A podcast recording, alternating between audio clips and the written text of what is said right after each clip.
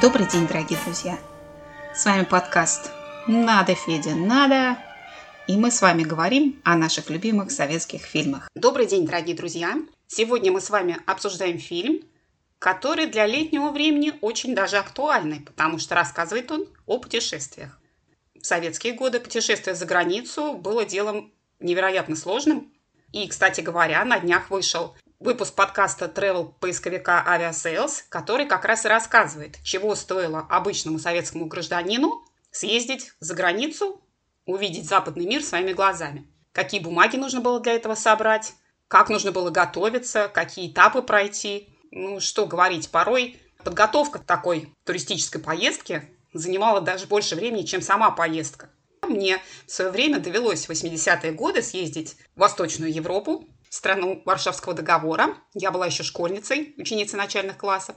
Я до сих пор хорошо помню, чего стоила вот эта подготовка. Меня, конечно, не водили в партком и не проводили самые профилактических бесед.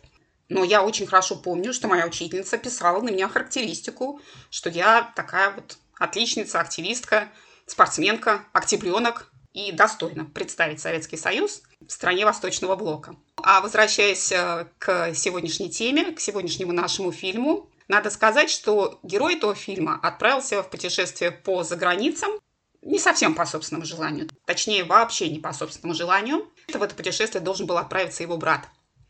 Ну и, думаю, пришло время раскрыть интригу и рассказать, какой именно фильм мы сегодня обсуждаем. А обсуждаем мы сегодня фильм режиссера Георгия Данелли, который называется «Паспорт». Тут я, пожалуй, сразу скажу, что для меня фильм «Паспорт» как-то не вписывается в творчество Георгия Данелли, потому что Данелли все-таки режиссер-интеллектуал. Его фильмам, на мой взгляд, динамика не свойственна. Это скорее фильмы размышления, такие повествовательные истории. А вот «Паспорт» – это фильм, в котором постоянно что-то происходит. Каждые пять минут там меняется ситуация, там какие-то сюжетные повороты, что-то новое случается. И, в общем-то, по-моему, это для самого Данелли был некий эксперимент. Не знаю, удался он или не удался, но, тем не менее, такой фильм появился. Появился он в 91 году. Возможно, кстати говоря, именно это обстоятельство сыграло против него. Но об этом чуть ниже. Для начала поговорим, как вообще родилась идея снять такой необычный для режиссера фильм. Режиссер Георгий Данелли давайте согласимся, один из самых плодовитых режиссеров в советском кинематографе. Даже в конце 80-х, когда началась перестройка, когда начались сложности с финансированием, когда страна разваливалась и, конечно, кинематограф разваливался, он сумел не опустить руки, как многие коллеги, к сожалению, сделали, и продолжал снимать. Уже работая над «Кинзадза», Данелли задумал новую картину, новую ленту, в которой он очень хотел снять Вахтанга Кикабидзе – Сюжет был связан с иммиграцией. В те годы довольно актуальная тема, потому что, видя, как разваливается страна, многие начали собирать вещи и переезжать на ПМЖ в другие страны.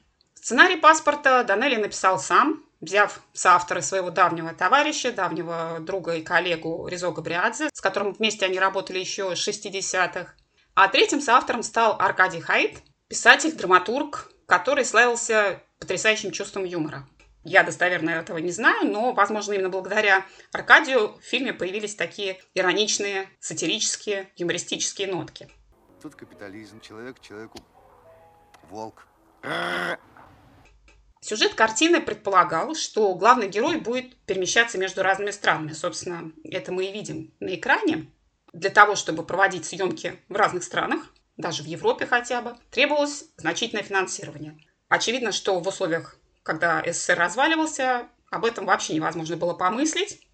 Но каким-то образом удалось подключить к работе над фильмом продюсеров Запада. В частности, заинтересовался этим проектом Константин Александров, который представлял Францию. Кое-какой бюджет все-таки на фильм выделили, но все равно полноценно реализовать замысел, который изначально был у режиссера, не получилось. Кроме того, западные продюсеры начали навязывать свое видение фильма и настойчиво предлагать, чтобы Георгий Данелли снял какую-нибудь западную звезду какого-нибудь известного западного актера в своем фильме. Очевидно, чтобы фильм продвигался на Западе. В качестве претендентов на главную роль рассматривались Бен Кингсли, Том Круз даже, и один из самых таких очевидных претендентов был Николас Кейдж. А сам Николас Кейдж сценарий прочитал, и очень даже заинтересовался, проявил желание сниматься. И начались какие-то переговоры, но Георгий Данелли не соглашался. Ему хотелось, чтобы снимался советский актер, и чтобы это был именно Вахтанг Кикабидзе, который, кстати говоря, и снялся у него в «Негорюй» в одной из первых его работ. Еще один вариант, уж совсем крайний случай, на который кое-как соглашался Георгий Данелия, это был э, Регимента Садамайтис, актер из Прибалтики, но и он тоже западных продюсеров не устроил. И пока шли вот эти разговоры, переговоры, все это затянулось на пару лет, когда уже приняли какое-то взвешенное решение, то оказалось, что Николас Кейдж уже сыграл массу любопытных ролей, статус его повысился, и он уже совершенно не соглашался на тот гонорар, который ему предлагали изначально. Поэтому кандидатура голливудской звезды отпала сама собой, и, увы, в советском кино Николас Кейдж так и не появился. В этой ситуации Георгий Данелия продолжил все-таки настаивать на Вахтанге Кабинзе, но пришлось ему пойти все-таки на компромисс, чтобы получить деньги. Поступило предложение снять в главной роли французского актера Жерара Дармона – когда вы будете смотреть фильм «Паспорт», или если вы его уже смотрели, наверняка вы не опознали в Жераре Дармоне актера из э, комедии, из французской комедии «Астерикс и Обеликс. Мессия Клеопатра», где он сыграл спустя несколько лет такого злобного архитектора. В следующий раз, когда будете французский фильм пересматривать, обязательно обратите внимание, в паспорте просто Жерар шевелюрой, с усами, а в Астериксе и Обеликсе он брит на лысо, поэтому сложно его опознать, но если вы сопоставите фотографии, если вы уже знаете о том, что это один актер, вы, конечно, его узнаете. Была одна сложность. Жерар Дармон ни слова не знал по-грузински и по-русски тоже не говорил, поэтому, конечно, пришлось пригласить актера для того, чтобы его переозвучили. Этим актером стал Мурман Дженори. Сегодня это очень известный грузинский актер, мастер художественного чтения, очень популярный и востребованный. Вот он и озвучил Жерара Дармона. Брат! Не стреляй в меня! Не стреляй!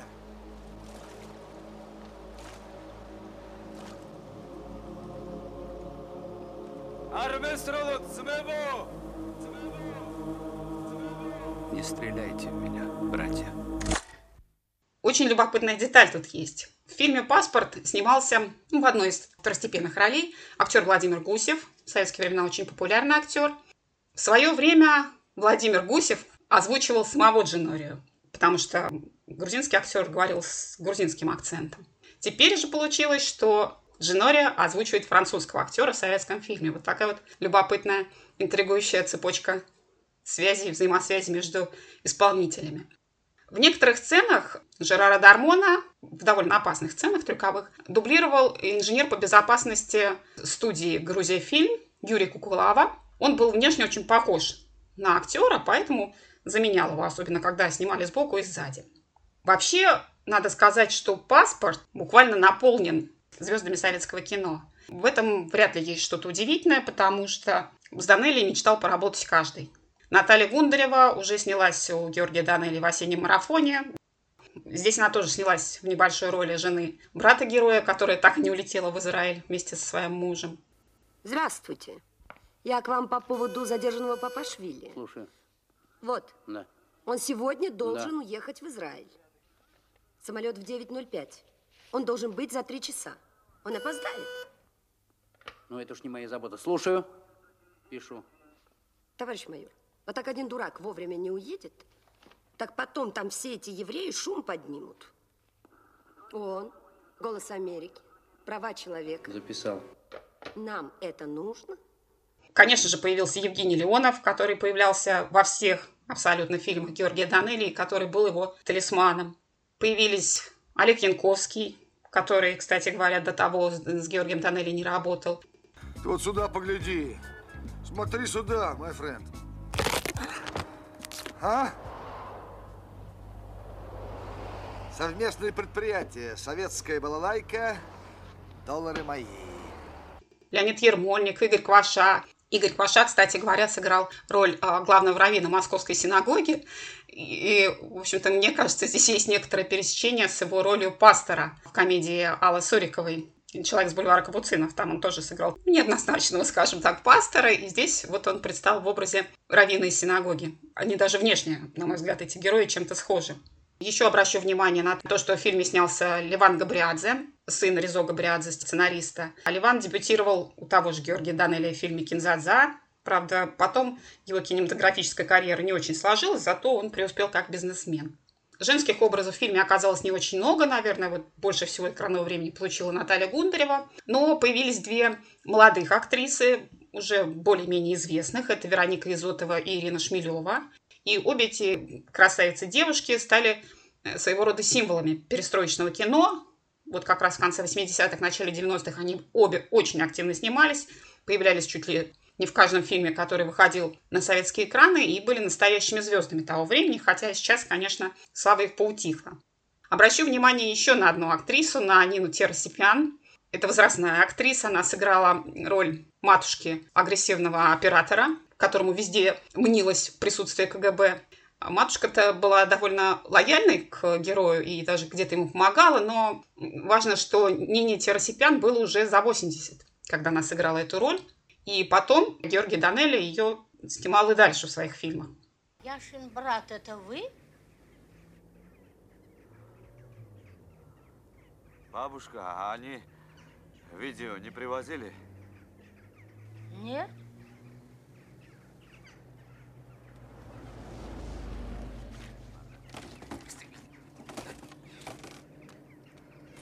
Товарищ шпион, вам звонили из Грузии и просили, как только вы появитесь, срочно позвонить на работу. Лолу. Ага. Только не от нас. Изи будет сердиться. Идите к советским консулам. Они вам, как шпиону, обязаны бесплатно соединить. Каким консулом? У нас с вами дипломатических отношений нет. Как это нет? Они уже два года сидят в финском посольстве. Поскольку по сюжету герой фильма «Паспорт» много перемещается между странами, съемочной группе все-таки, конечно, пришлось тоже переезжать насколько это позволял, конечно, бюджет. Плюс Георгий Данелли ограничил число участников съемочной группы, которые выезжали в заграничные экспедиции с целью, опять же, экономии бюджета. Но, тем не менее, режиссеру и исполнителям удалось побывать в Израиле, где довольно много по сюжету провел времени главный герой, в Австрии, и очень много сцен сняли в Грузии, которая имитировала за границу в некоторых местах. В заграничных экспедициях, конечно, группе приходилось работать на износ, опять же, чтобы сэкономить деньги и за минимальный срок снять максимальное число эпизодов. Там работали чуть ли не круглосуточно. Актеры были измотаны. И даже неудивительно, что такие заграничные командировки, в которые обычно стремились актеры, в данной ситуации им уже были вообще не в радость. Так или иначе, на работу над фильмом и окончательный монтаж и подготовку к прокату ушло больше полутора лет. Французский продюсер Константин Александров мечтал подготовить фильм к Каннскому фестивалю, но, к сожалению, не получилось этого сделать. Фильм не был представлен на Каннском фестивале. В СССР картина вышла в 1991 году, буквально накануне августовского путча и, видимо, это обстоятельство стало препятствием к тому, чтобы фильм «Паспорт» стал таким же всенародным хитом, таким же известным фильмом, как и другие работы Георгия Данелли. Да и воспринят фильм был не совсем однозначно, потому что некоторая часть зрителей сочла, что «Паспорт» — это чуть ли не плагиат западных фильмов, какая-то калька с голливудских картин, которые хлынули в конце 80-х в Советский Союз. И это тоже не помогло популярности фильма. От себя я могу добавить, что, как я уже и сказала в начале, «Паспорт», на мой взгляд, для Георгия Данелли картина не характерная. В ней столько сюжетных поворотов, что порой даже предыстория не помещается в экранное время. Я не исключаю, что на съемках даже сняли гораздо больше, и многие сюжетные ходы, они были бы гораздо более понятны, если бы, наверное, какие-то эпизоды вошли в картину. Возможно, в жертву хронометражу были принесены какие-то эпизоды, которые что-то поясняли и рассказывали, потому что, когда смотришь паспорт, иногда складывается впечатление, что какой-то кусок просто пропущен. И не совсем понятно, почему герой поступает так, а не иначе. Я не знаю, с чем это связано. Вот мне кажется, что это потому, что какие-то куски уже на монтаже вырезали, чтобы фильм не затягивался. Сейчас фильм «Паспорт», конечно, не назовешь всенародным хитом, и не так часто его показывают, и, конечно, нет у него такой популярности, как у «Я шагаю по Москве» или «33», или «Афони», или «Мимино», или тот же «Осенний марафон». Но стоит, пожалуй, знать, что у Георгия Данелли есть и такой фильм. Динамичный, веселый, развлекательный, где есть и трюки.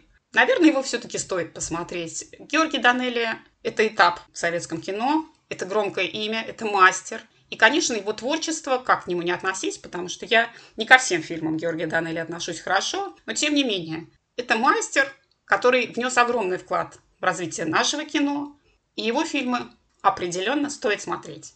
Расскажите в комментариях, вам удавалось в советские времена попасть за границу? Чего вам это стоило? Ну и, конечно, поделитесь своими впечатлениями о фильме «Паспорт».